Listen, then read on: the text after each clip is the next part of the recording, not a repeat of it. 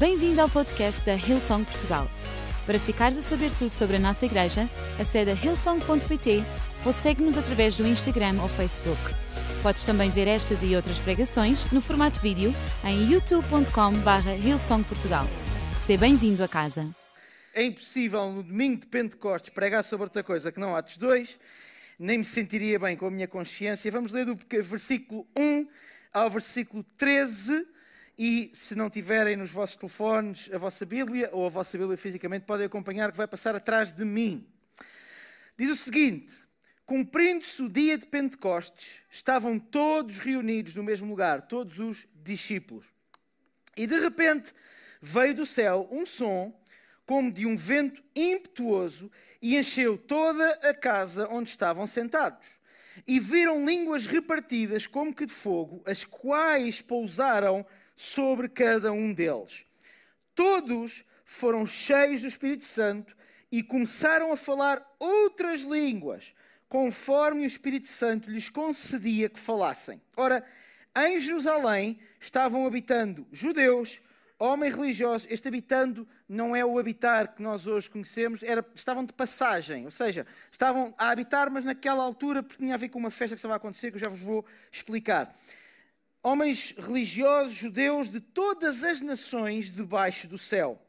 E correndo aquela voz, aquelas tais outras línguas que os discípulos estavam a falar, juntou-se uma multidão e estava confusa porque cada um os ouvia falar na sua própria língua. E todos se pasmavam e se maravilhavam e perguntavam uns aos outros: Mas aqueles homens que estão a falar não são galileus? Então, como é que nós os ouvimos, a cada um, na nossa própria língua nativa? Partos, medos e elamitas, os que habitam na Mesopotâmia, Judeia, Capadócia, Ponto, Ásia, Frígia, Panfília, Egito e ainda partes da Líbia, perto de Sirene. Vejam a quantidade de sítios que estavam aqui e de línguas diferentes que estavam aqui. Forasteiros romanos, tanto judeus como prosélitos, cretenses, árabes, todos os temos ouvido em nossas próprias línguas falar sobre as grandezas de Deus. E todos se maravilhavam e estavam perplexos perguntando uns aos outros que quer dizer isto. Outros, porém, zombavam e diziam: estão cheios de vinho. Estão cheios de vinho. Senhor, que a tua palavra hoje possa fazer efeito no nosso coração, em nome de Jesus.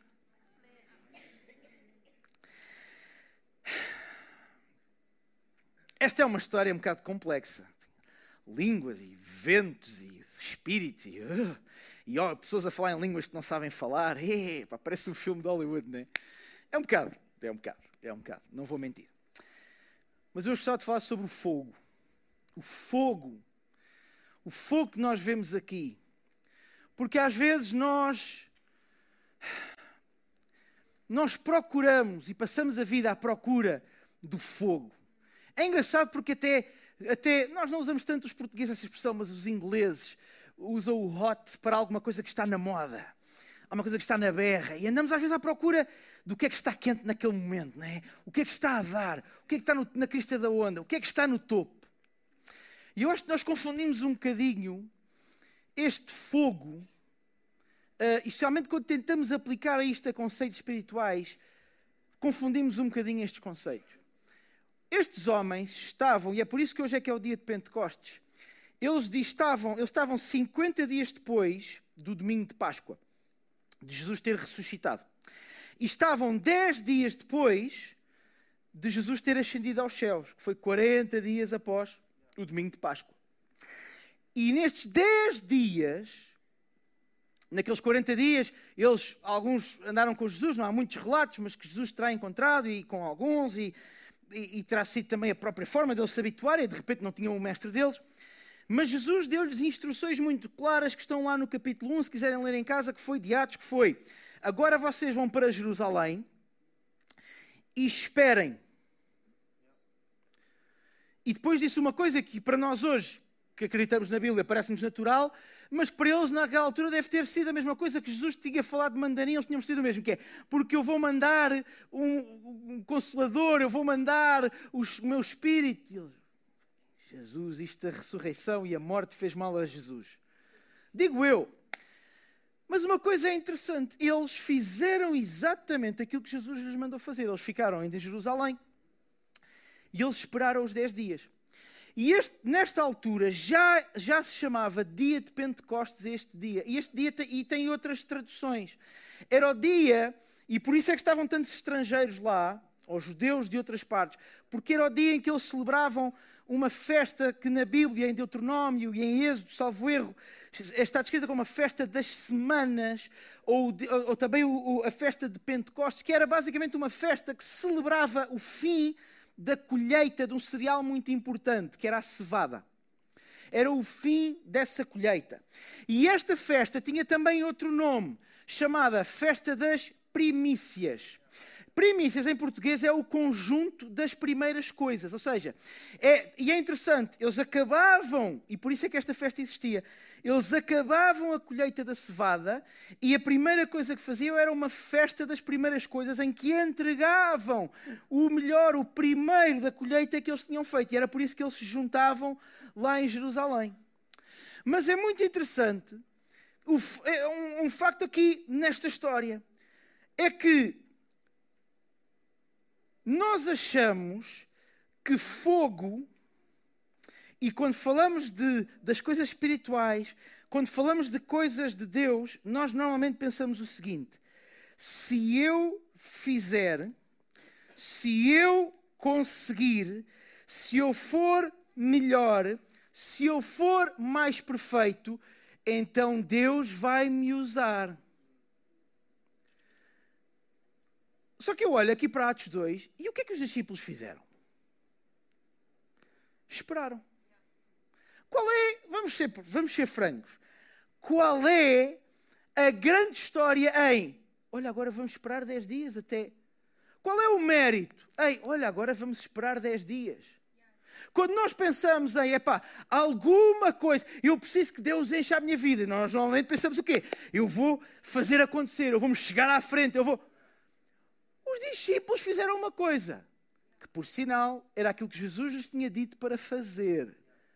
Vão para Jerusalém e esperem por uma coisa que vocês não fazem a mínima ideia o que é.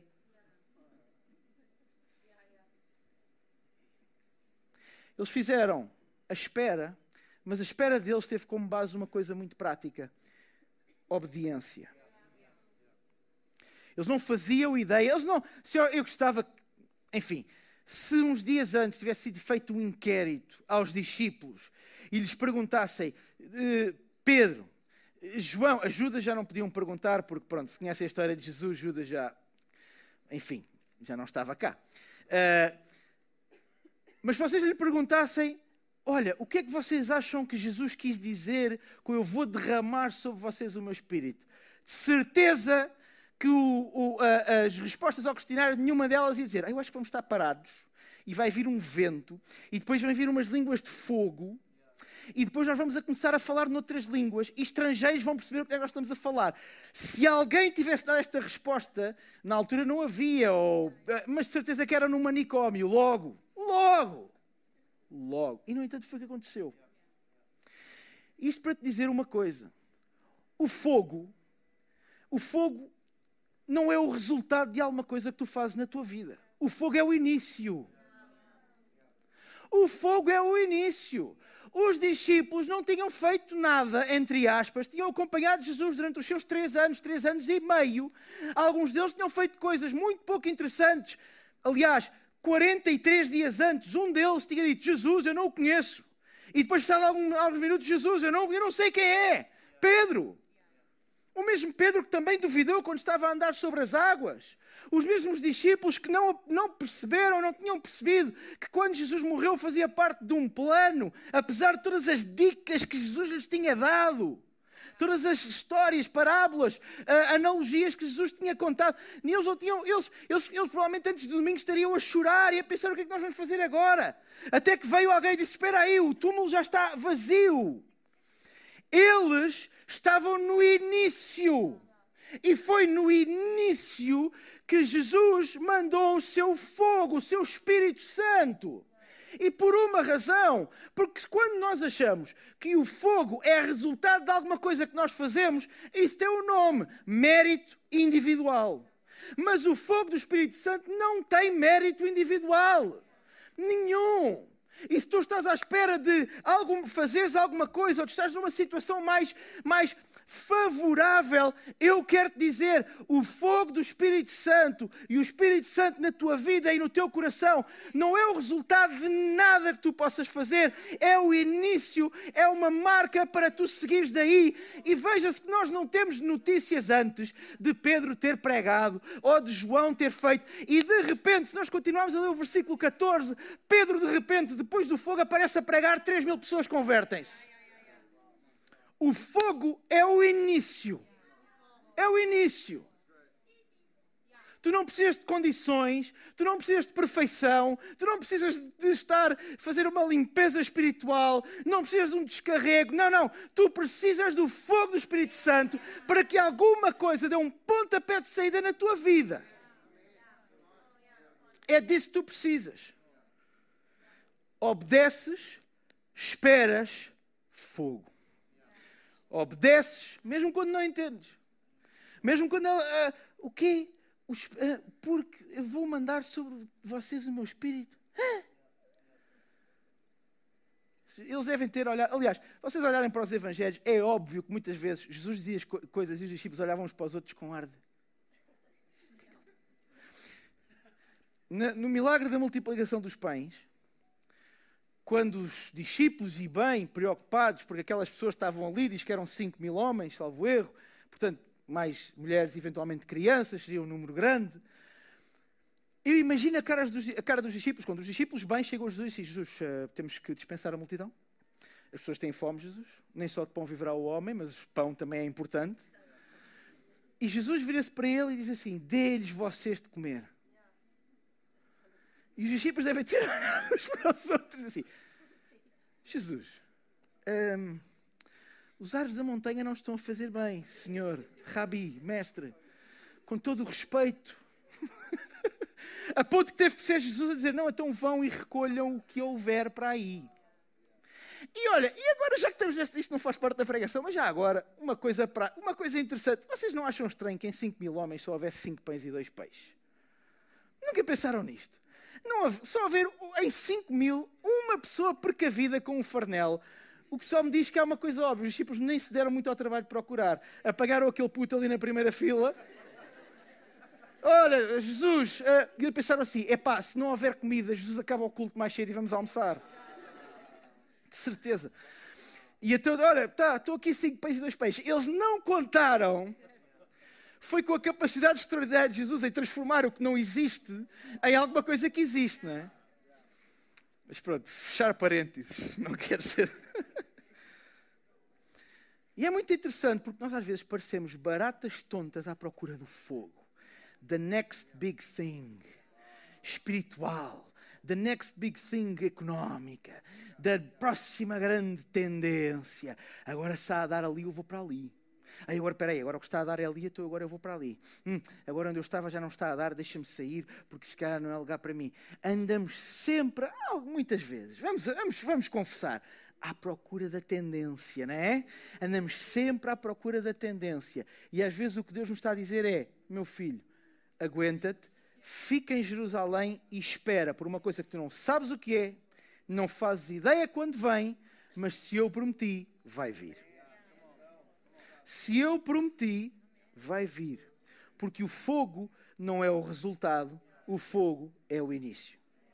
No versículo 4, diz que todos foram cheios do Espírito Santo e começaram a falar outras línguas. E eu quero te dizer uma coisa, e vou agora pegar um bocadinho mais no lado das evidências. Fogo tem que ter, o fogo, a ação do Espírito Santo na nossa vida, tem logo uma mudança. Tem várias evidências, mas tem logo uma mudança. Se alguém diz que está sobre, debaixo do fogo do Espírito Santo e a sua linguagem não mudou, é mentira.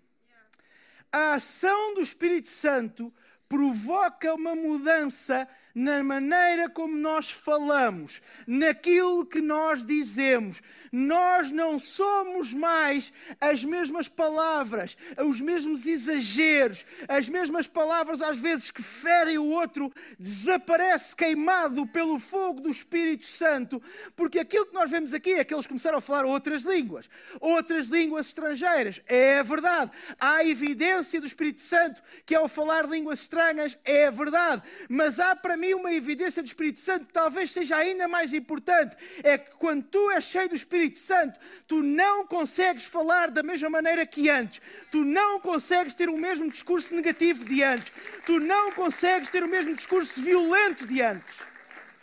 O fogo do Espírito Santo é uma mudança na maneira como eu e tu falamos. Ao longo da minha caminhada, eu já conheci muitas pessoas que se dizem cheias do Espírito Santo. E, no entanto, tantas vezes os ouço abrir a boca. E tudo o que eu vejo, aliás, eu vejo tudo, menos o Espírito Santo. As suas palavras não edificam, não é Espírito Santo. As suas palavras não são entendíveis pelo comum dos mortais, não é o Espírito Santo. Porque é uma coisa muito interessante. É que os tais estrangeiros estavam à volta e diziam assim: Espera aí, eu estou a entender o que eles estão a dizer. Espera, espera, eles agora estão a falar em cretense. Espera, eles agora estão a falar em latim, os romanos. Eles agora estão a falar na língua dos não sei quantos da Líbia. Eu, ou seja, estavam ali se calhar pessoas que falavam dezenas de línguas daquela zona e muitos deles, pelo menos os que estão ali, diziam: Espera, espera, eu estou a ouvi-los a contarem coisas sobre a grandeza de Deus na minha língua. Há muitas coisas que nós podemos aprender daqui. Um, quando nós falamos debaixo do Espírito Santo, nem toda a gente nos vai entender mas há sempre alguém que nos vai entender. Hoje nós sabemos isso na comunicação, chama-se o nicho. Eu vou falar para aquele nicho de pessoas. Hoje toda a gente estuda isso, quem trabalha em comunicação. Hoje quem trabalha em economia, em produtos, sabe que é importante manter um nicho de um determinado mercado. Aquilo que estava aqui a acontecer é que aqueles, os discípulos, nós não sabemos, se calhar muitos deles falaram em 3, 4, 5, 6 línguas diferentes e eles estavam a falar para um nicho de pessoas que entendia o que eles diziam. Mas por cada nicho que entendia, havia uma série deles que não entendia. E nós às vezes falamos debaixo do Espírito Santo e retraímos-nos porque alguém não entendeu, porque alguém não percebeu o que é que nós queríamos dizer. E eu quero te dizer uma coisa: debaixo do Espírito Santo, há alturas em que nós vamos falar e aquela pessoa nos vai entender, há alturas em que nós vamos falar e aquela pessoa nos vai entender, há alturas em que vamos falar e a outra pessoa nos vai entender, e é normal. É normal. Agora, uma coisa tu precisas de entender para ti, mas também para os teus, para os teus relacionamentos, é que o fogo do Espírito Santo provoca uma mudança naquilo que nós dizemos, provoca uma mudança na nossa linguagem. Quando nós falamos uma língua nova, estranha, eu vou-vos contar, posso contar uma história? Eu quando estava a estudar Relações Internacionais, saiu, eu tinha quatro línguas disponíveis, português, uh, desculpem, inglês, francês, castelhano e alemão. E eu tinha que fazer duas cadeiras de línguas. E eu já tinha feito inglês vários anos, era fluente. Tinha feito francês vários anos também, era mais ou menos fluente. Não sei porque é que alguém hoje em dia precisa de falar francês, peço desculpa aos falantes de francês, mas je ne parle pas français. E aconteceu uma coisa extraordinária. Eu tinha todas as cadeiras de manhã e as cadeiras opcionais, inglês estava de manhã e alemão estava de manhã. Castelhano e francês estavam à tarde. E aqui o Ruben pensou assim: vou para alemão. Uma aula, meus queridos. Uma aula de alemão. Eu saí de lá com um nó no cérebro que eu disse: nunca mais nem que venha outra vez um ditador alemão esquisito de bigode que me obriga a falar alemão, eu nunca mais vou falar alemão na vida. Não vou bater na madeira com esta do Hitler. Esta não, não acredito nisso. Em nome de Jesus está já quebrado. Porque uma língua nova, quando nós começamos a tomar contato com uma língua nova, arranha os ouvidos, arranha o cérebro. É horrível. Se, é como de repente termos que ouvir um filho que começou a aprender a tocar flauta, ou violino, ou o erro que os meus pais cometeram quando eu tinha uns 13 ou 14 anos, compraram uma bateria lá para casa. O, se o arrependimento matasse, os meus pais já não deviam estar cá. Era noite e dia, cabum, cabum, cabum, cabum, cabum, cabum. Mas sabem, da mesma maneira, quando nós somos cheios do Espírito Santo, e não estou a falar de línguas estranhas naquele sentido das línguas estranhas, estou a falar na tal linguagem que muda. No eu já não sou mais o mesmo. As minhas palavras já não servem para matar, servem para edificar. As minhas palavras não servem para maldizer, servem para bem dizer. As minhas palavras não servem para o negativo, servem para o positivo. Ao início vai-te arranhar os ouvidos. Porque nós, ao início, quando, nosso, eh, quando, a nossa mentalidade está dirigida para ver o pior de tudo e declarar o pior de tudo, quando nós começamos a falar outra língua e perante uma dificuldade nós começamos a dizer, não, é pá, não, olha, Deus vai fazer alguma coisa. Eu sei que isto.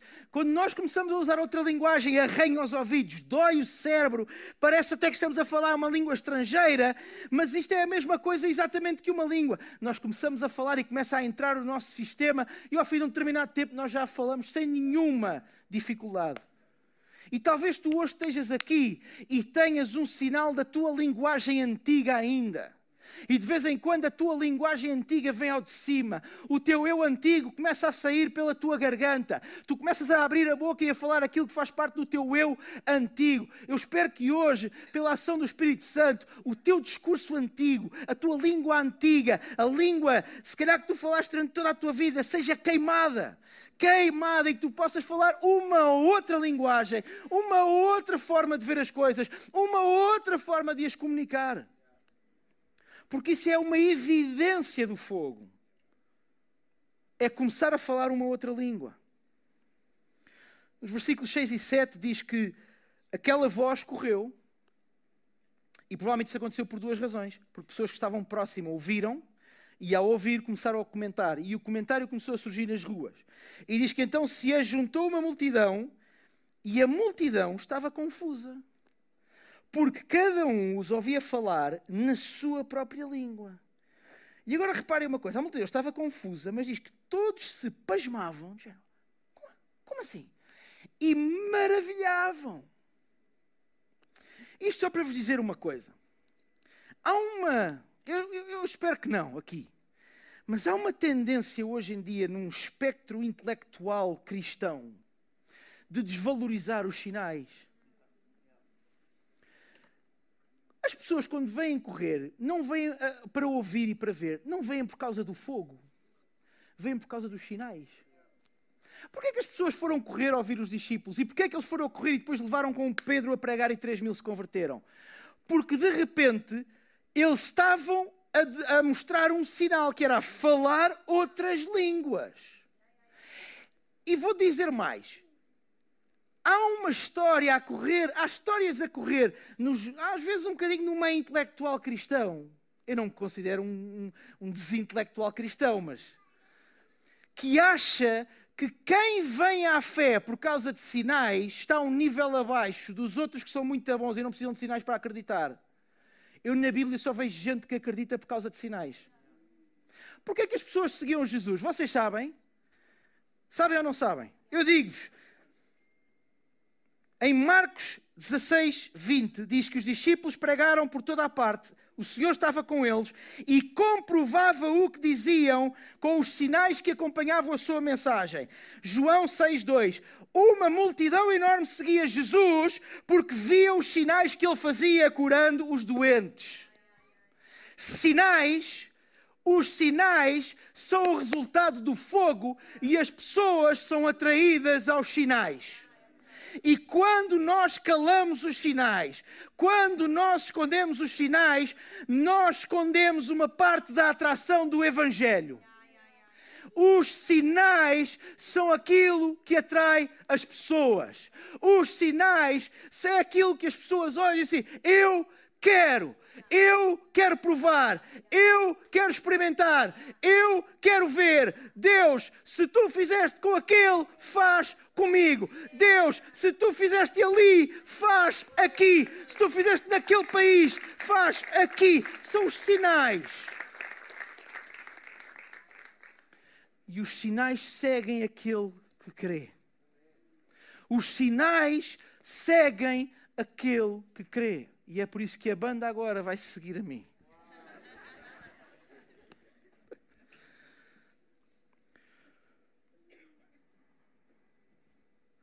Quando alguém te disser para seres mais comedido nos sinais, quando alguém te disser o mesmo que os discípulos disseram às crianças, afastá-las, quando alguém te disser o mesmo que disse ao coxo, para epá, fala aí mais baixo. Epá, não, não, não, não vais contar a ninguém. Lembra-te, grande parte da fé que nós transmitimos está nos sinais. Nos sinais. E os sinais mostram aquilo que é a nossa vida. Tal e qual como uma árvore. Se tu tens uma macieira plantada, não vais plantar, não vais colher figos. Os sinais serão o resultado da árvore que tu tens no teu interior. E portanto, se tu tens uma árvore saudável, se Jesus habita em ti, os sinais serão o resultado da árvore que está no teu interior. E é por isso que há tantas comparações e que dizem que nós vamos dar fruto e muito fruto. Mostra os sinais. Se Deus fez alguma coisa em ti, mostra o sinal disso. Porque isso vai ser, se calhar, a ajuda para a pessoa que está ao teu lado. Crer porque vai ver um sinal e vai dizer: Eu acredito, eu quero aquilo para mim também.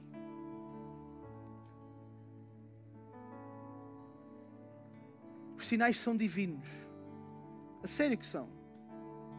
E os sinais são o resultado prático e óbvio de uma vida cheia do fogo do Espírito Santo. São os sinais. E não há nada de mal em chegar e dizer: Eu quero porque eu vi aquela pessoa a ser curada. Eu quero. Porque eu vi aquela família a ser restaurada. Eu quero. Eu quero aqueles sinais. E de repente, quando tu olhas para os sinais, tu olhas como Pedro. Eles vieram pelos sinais e ficaram pela mensagem do Evangelho. Eles vieram porque aquela gente estava a falar línguas, Deus que eles compreendiam, e a dizer coisas maravilhosas sobre Deus. E a seguir, Pedro prega, cheio do poder do Espírito Santo, e três mil convertem-se.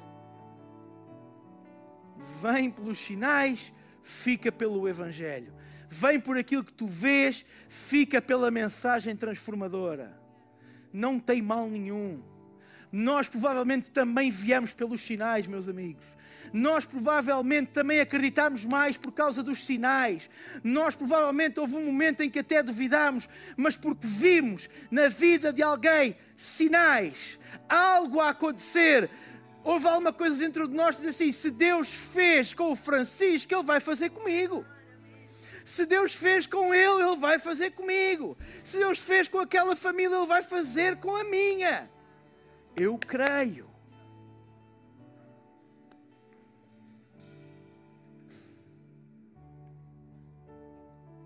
Já há demónios lá dentro e tudo.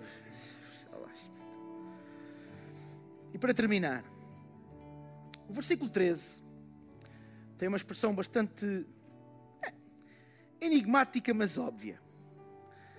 Eu, se estivesse na rua, e isto para os portugueses não funciona porque há um português nos confins do mundo, não, é? não sei se já repararam, não sei o quão longe já viajaram, mas todo todo o santo sítio da terra há um tuga escondido, enfim. Mas nesta altura era diferente, não havia aeroportos, não havia aviões, não havia carros, quer dizer, as, as viagens eram diferentes. Eu se estivesse num país estranho e de repente começasse a ouvir pessoas a falar a minha língua, uh, eu ia achar estranho e eu provavelmente iria entrar neste segundo grupo de pessoas, do versículo 13, que é Ei, olha a bobadeira que, este, ei, que eles apanharam. É o que eles estão a dizer. A Bíblia, como sempre, é muito polícia. Eles estão cheios de vinho. Ninguém diz isto assim. Como é que vocês? Como é que vocês? Ai, que, ai, ai. Coitado, é que ele já vai com uma em cima.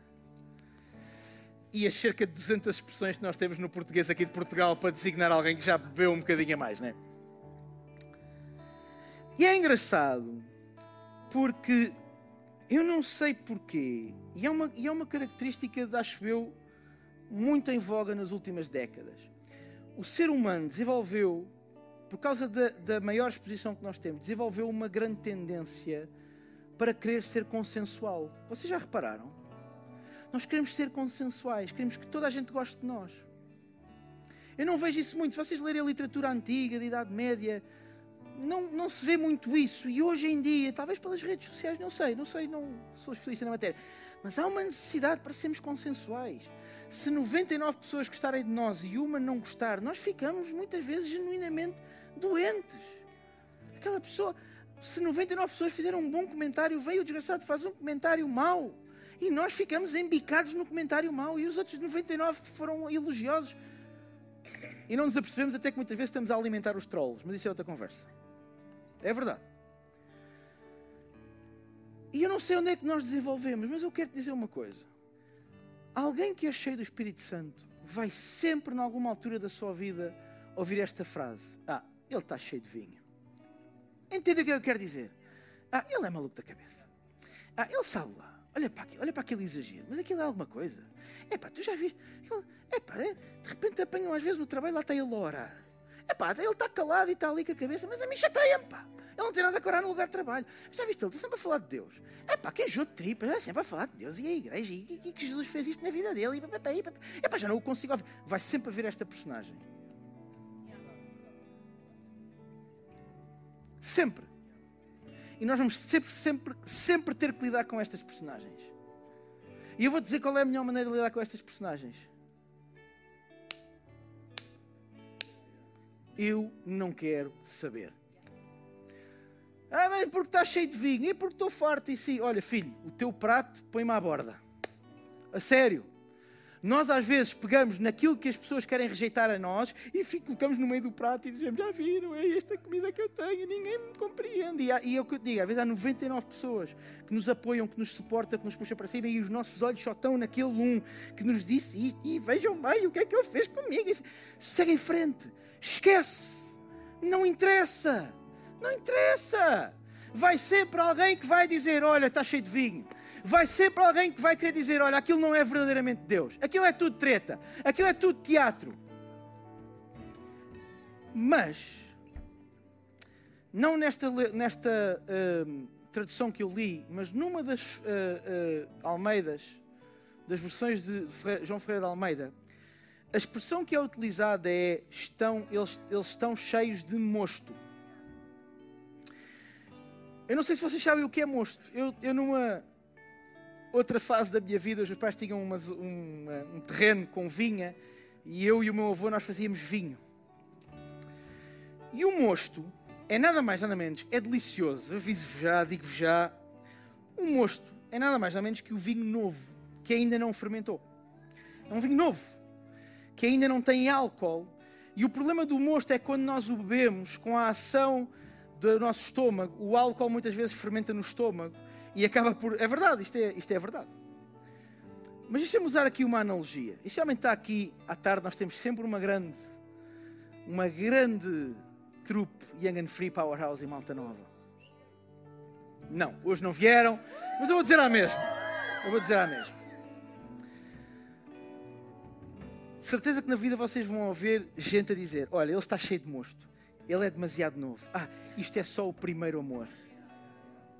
Ah, isto depois vai-lhes passar. Isto é, isto é vinho novo. E depois quando crescerem, ah, este depois quando amadurecerem, ah, este fogo todo agora, isto depois acalma e eles ficam mais equilibrados e papapá. Olha, eu vou-vos dizer uma coisa. Nesses distância. Nesses distância. Porque se há coisa que vocês devem manter e pela vida, não é preciso ter 20 anos para, estar, para, para ser novo pela vida é é verdade, é verdade, eu estou super entusiasmado com aquilo que Deus vai fazer e está a fazer a minha vida e vou continuar. Mesmo que tu não gostes.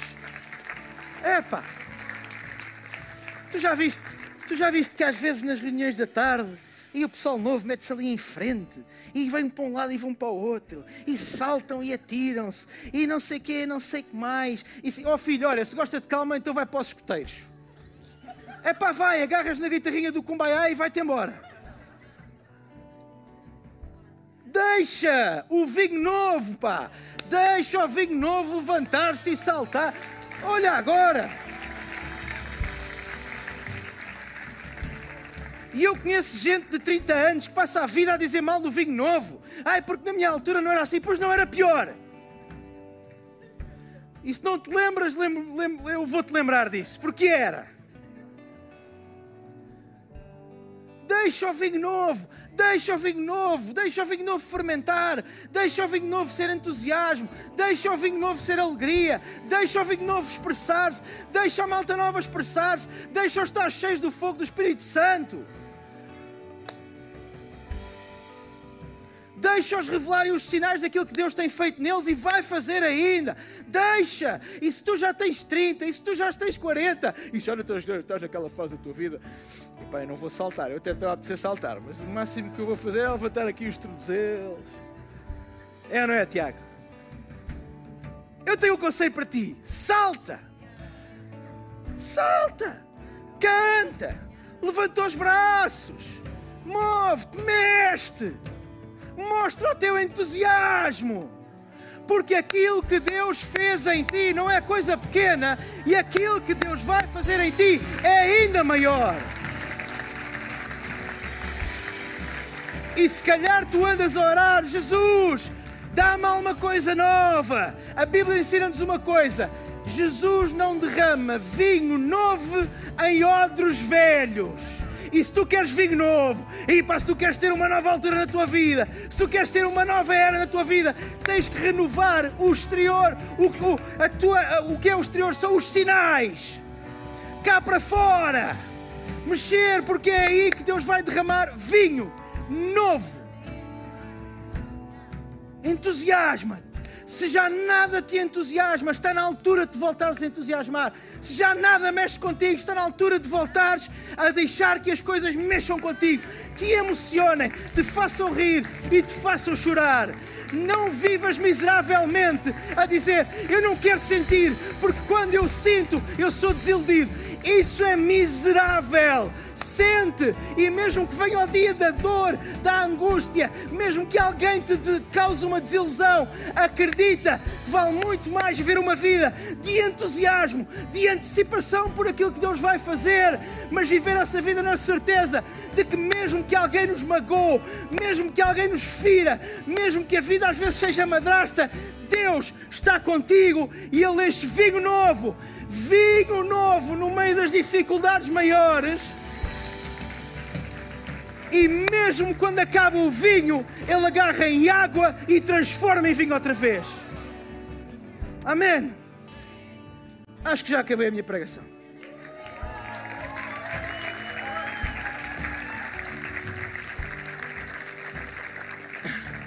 Deixa as pessoas sinalizarem a passagem do fogo pela sua vida. Deixa as pessoas falarem. Se, se o Espírito Santo mexeu com alguém, Deixa falar, deixa sinalizar. Não vivas a vida a diminuir os sinais dos outros. Não vivas a vida a querer calar os sinais dos outros. Porque são os sinais que vão testificar a graça de Deus na tua vida e a passagem do fogo do Espírito Santo na tua vida. Amém. Podemos ficar de pé.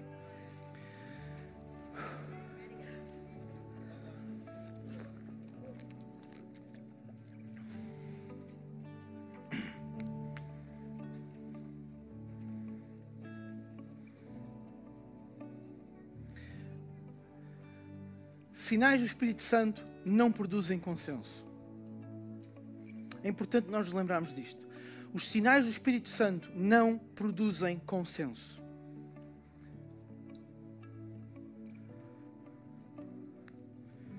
Se calhar tu hoje estás aqui amarrado exatamente por isso. Ouves tantas vozes à tua volta e sempre te concentras na voz que mais te puxa para baixo, na voz que mais amarra. Concentras-te na voz negativa, na voz que puxa para trás.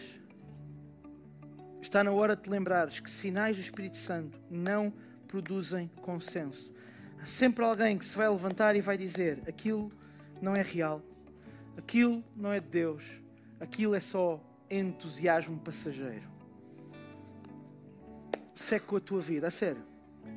A sério mesmo. Eu vou pedir só que nós movimento durante dois minutos. Daqui a pouco as nossas crianças já vão subir a este palco. Vamos ter a oportunidade de puxar os nossos telemóveis e gravar momentos inolvidáveis, como crianças a tirarem macacos do nariz em pleno palco da igreja e a coçarem zonas do corpo que não era suposto fazerem publicamente, mas são crianças. Mas antes de termos esse tempo, eu ia te pedir que fechar os teus olhos, só para não haver distração agora. E tu aí em casa também, se puderes, onde estás? Se quiseres fechar os teus olhos, és bem-vindo a fazê-lo. Talvez tu estejas hoje aqui neste lugar. E tu nunca tomaste uma decisão de permitir que o Espírito Santo viva em ti, que acreditar que tu não és fruto de um acaso, mas que Deus te criou. Acreditar que ele não só te criou, como Ele te amou de tal maneira que Ele entregou coisa mais preciosa que Ele tinha, que é o seu Filho Jesus, para te poder trazer de volta à vida, literalmente, ao teu propósito, à razão pela qual Deus te criou. E se tu hoje estás aqui neste lugar e nunca tomaste essa decisão, ou se calhar a tomaste um dia, mas por alguma razão tu te afastaste, por decisões, por questões, por circunstâncias, tu hoje olhas e dizes assim: não, não, não, eu estou longe do meu Criador, eu estou longe do meu Salvador, eu hoje quero voltar. Aqui há breves segundos eu vou-te dar a oportunidade de tu de te reconciliares e tu voltares para os braços do Pai. Não te queres expor apenas no lugar onde tu estás, vou-te convidar a levantar o teu braço e vamos juntos orar enquanto igreja para que salvação entre no teu coração. Amém? Quando todos os olhos estão fechados, tu és uma destas pessoas. Mesmo que tu ainda não compreendas tudo, não saibas responder a todas as perguntas sobre a fé, sobre Jesus, mas hoje, ao ouvir a palavra de Deus, tu no teu coração sentes dar uma oportunidade ao teu Criador, dar uma oportunidade ao Consolador, ao Espírito Santo, para habitar no teu coração. Eu vou contar até três, se for o teu caso. O lugar onde estás, levanta o teu braço. Um, Deus ama-te. Dois, Ele ama-te de tal forma que Ele deu o seu melhor, o seu único filho, Jesus, para que tu possas ser um filho de Deus. Agora mesmo, três, levanta o teu braço. Se tu és uma destas pessoas, bem alto, eu estou a ver, muito obrigado. Eu estou a ver ali atrás, eu estou a ver, muito obrigado. Eu vou dar mais alguns segundos. Se não levantaste ainda o teu braço e o queres fazer, para eu poder orar por ti, Amém, igreja? Será que todos juntos podemos repetir esta oração após mim? Senhor Jesus, obrigado. Porque hoje eu sei que tu entras no meu coração e mudas a minha vida. Perdoa os meus pecados. Dá-me uma nova vida. Que a partir de agora eu saiba que sou um filho de Deus e que salvação entre no meu coração. Em nome de Jesus. E toda a igreja diz. Amém. Amém. Esperamos que a mensagem de hoje te tenha inspirado e encorajado. Se tomaste a decisão de seguir Jesus pela primeira vez, acede a hillsong.pt Jesus para dar o teu próximo passo. Lembramos que podes seguir-nos no Facebook e Instagram para saber tudo o que se passa na vida da nossa igreja. O melhor ainda está por vir.